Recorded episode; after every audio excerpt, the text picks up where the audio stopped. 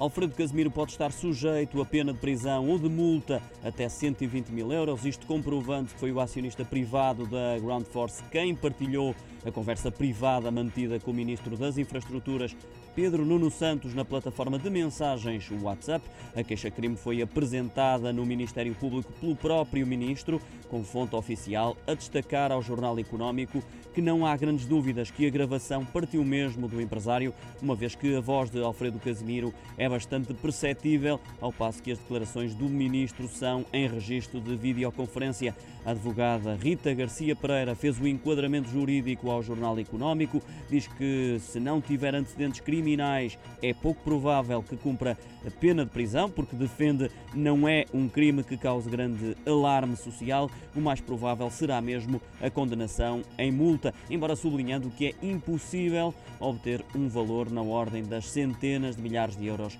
pela revelação de uma gravação privada.